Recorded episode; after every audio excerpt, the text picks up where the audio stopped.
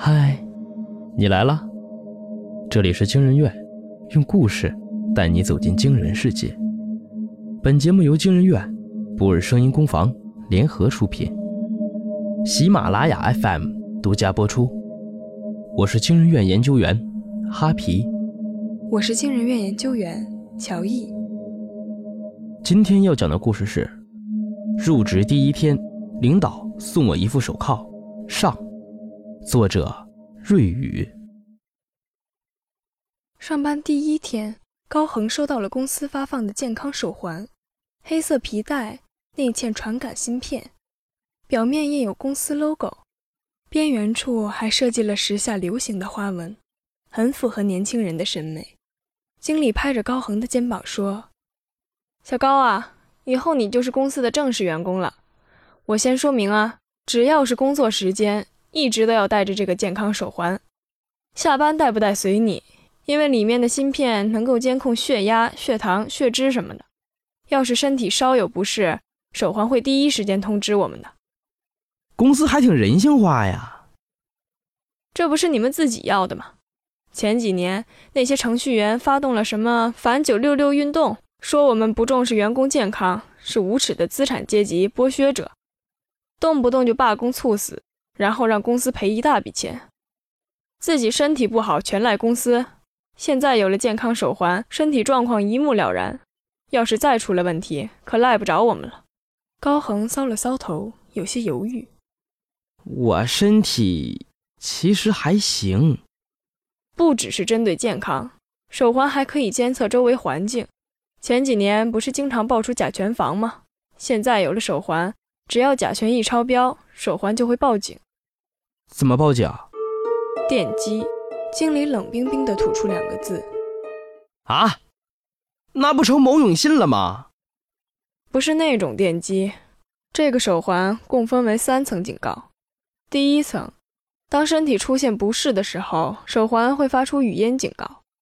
第二层，当周围环境出现甲醛超标。煤气泄漏等情况，手环会发出轻微电击警告，因为电击产生的疼痛感会让佩戴者头脑清醒。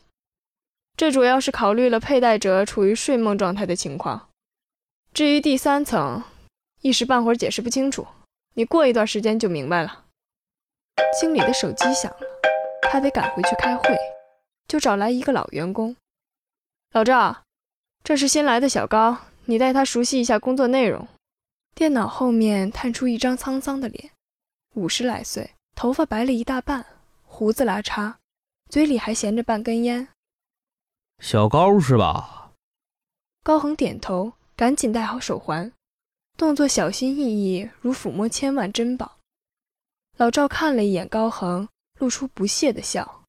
介绍完工作后，老赵掐灭烟，漫不经心地问：“就这些，明白了吗？”明白了，高恒皱眉，他不喜欢烟味儿。明明是公共区域，老赵居然还抽烟，素质真低。无意间，他注意到老赵没戴手环。你想问我为什么不戴，对吧？高恒点点头。不是说必须戴吗？不戴就会扣工资。嗨，扣呗。天天戴个手环，像牛套上个鼻环，真不嫌累。这个形容很怪异，高恒忍不住辩解：“这都是为咱们的健康着想啊！健康，天天给你电击，舒筋活血呀。”老赵笑了一声，话音刚落，对面正打电话的郑云飞突然发出一声惊呼。高恒看到他，连忙捂住左腕，手环上精致的花纹正泛着荧光。哎，他怎么了？这是享受电击呢？话毕，高恒果然看到郑云飞额头上冒起一层汗珠，身体如痉挛一般颤抖，但还是没有挂断电话。高恒被眼前的一切惊呆了。工作时间不能接私人电话，这是公司规定。老赵一指墙壁，上面列了密密麻麻几十条规定。来不及批评这个霸王条款，高恒直接问出了心里的疑惑：那他为什么不取下手环呢？这个手环明明可以取下来的呀！说着，他就准备解开扣子。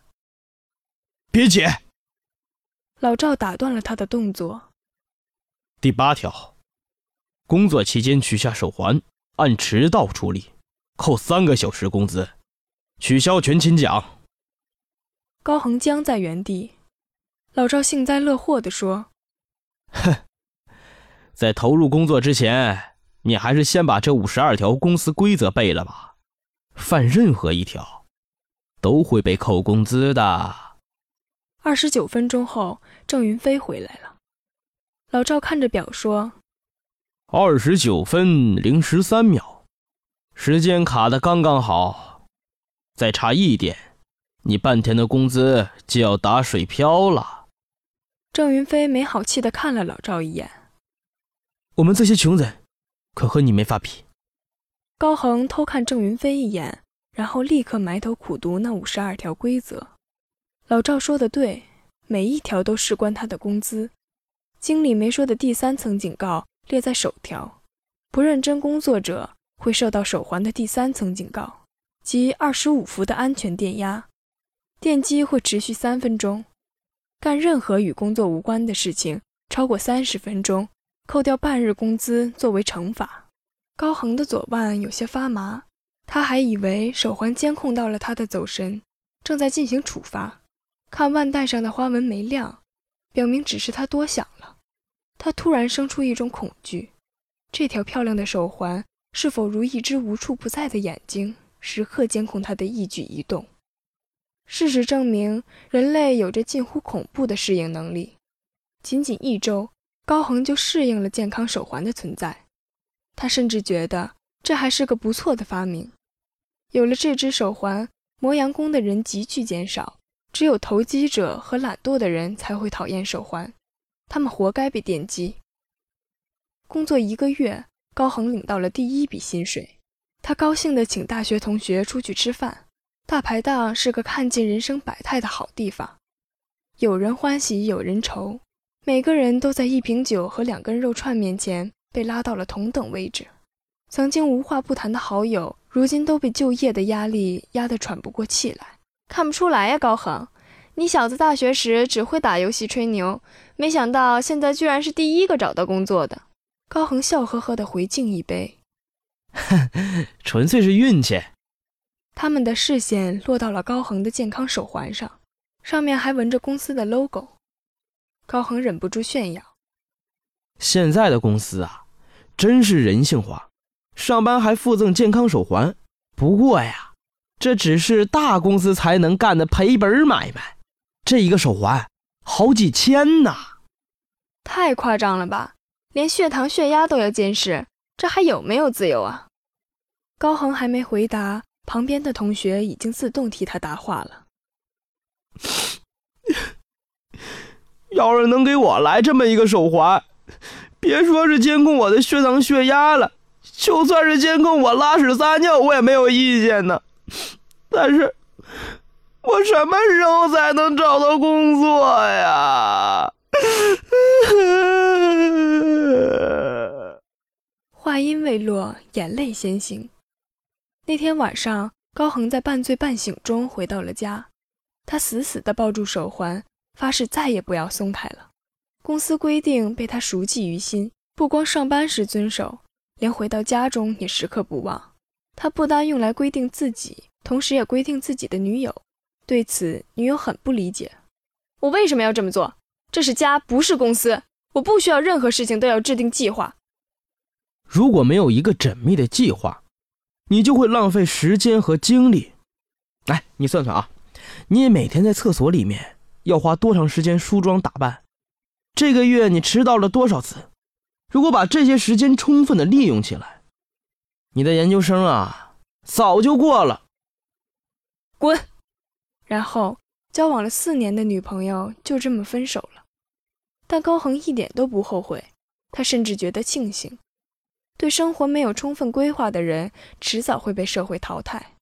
对于老赵现在还能稳稳当当的待在公司，每天喝茶看报纸，他感到非常不能理解。而且据他观察，老赵几乎从不戴手环。要知道，一次不戴是要扣三个小时工资的，一周就是十五个小时，一个月就是六十个小时，足足八天的工资。但老赵似乎从不在意。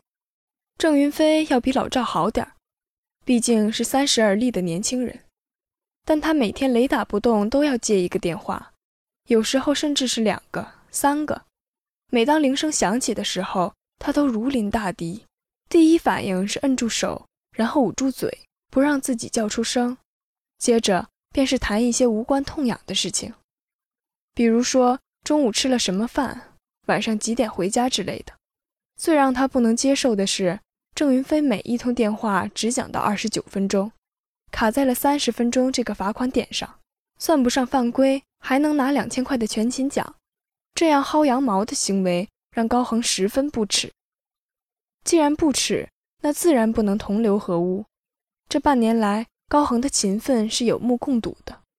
没有女朋友，没有家庭负担，就算回到家也是孤零零一人。他干脆主动加班，在做出成绩后，经理把他直接升为了小组长。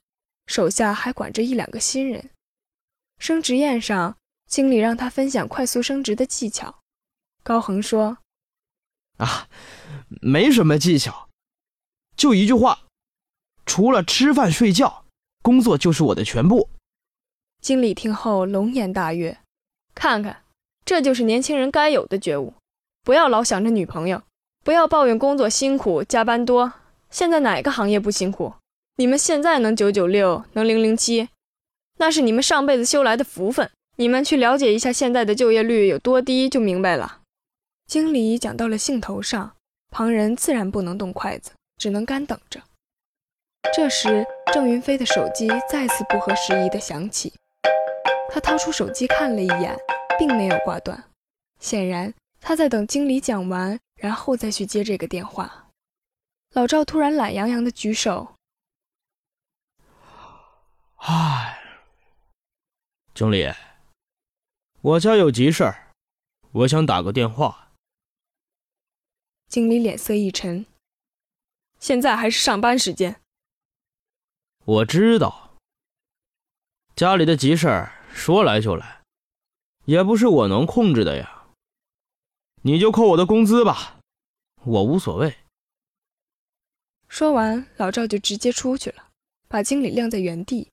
经理恼了，一拍桌子：“算了，对牛弹琴，吃饭吧。”众人这才动筷，所有的人自顾自的夹菜，几乎没有交谈。郑云飞趁着众人吃饭的时候离开了。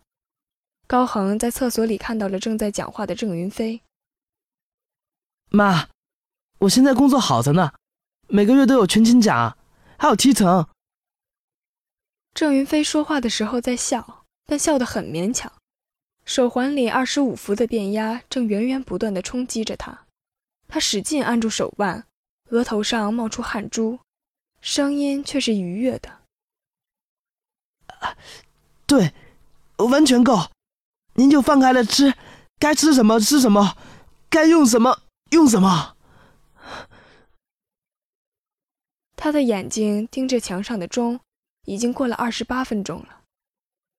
妈，您一定要遵医嘱啊！别给我省钱，我是您儿子，给您花钱那是天经地义的。他终于承受不住电击了，靠着墙缓缓躺下，眼中还噙着泪。妈，不跟您说了，我先挂了。卡在最后的十秒，他挂断电话，电击结束了，但对身体的影响并未消失。舌头歪斜地拖在唇边，咸水如瀑布般落下。高恒站在阴影里，想安慰他，想帮他拭去眼泪，安慰的话都涌上了喉咙。但看到万间的手环，高恒发现自己没有资格。有空吗？咱们聊聊。老赵此时出现在他身边，高恒跟着老赵上了天台，风很大，吹灭了老赵的烟。做优秀员工的感觉怎么样？没什么感觉。是不是觉得自己特厉害？公司的发展都要靠你了？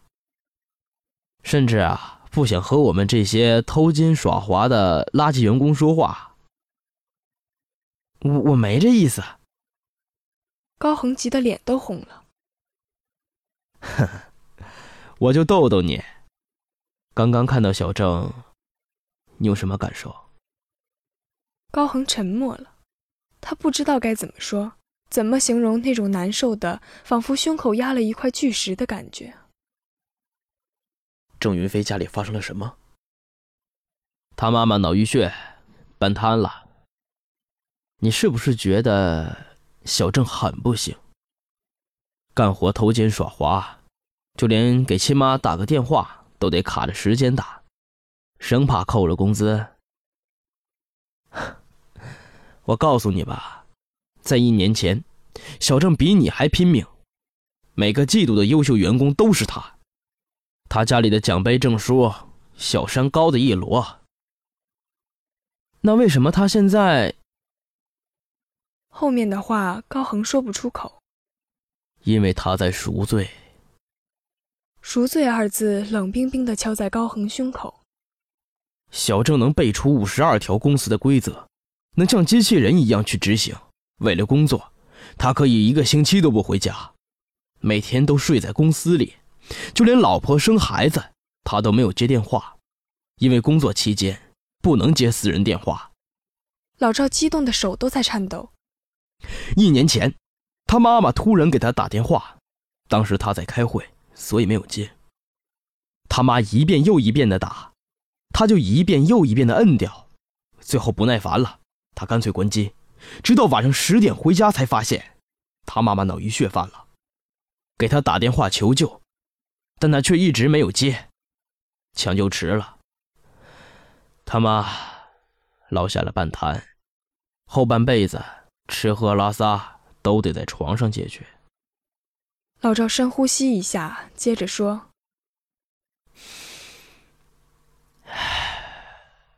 “自打那以后，小郑就变了个人。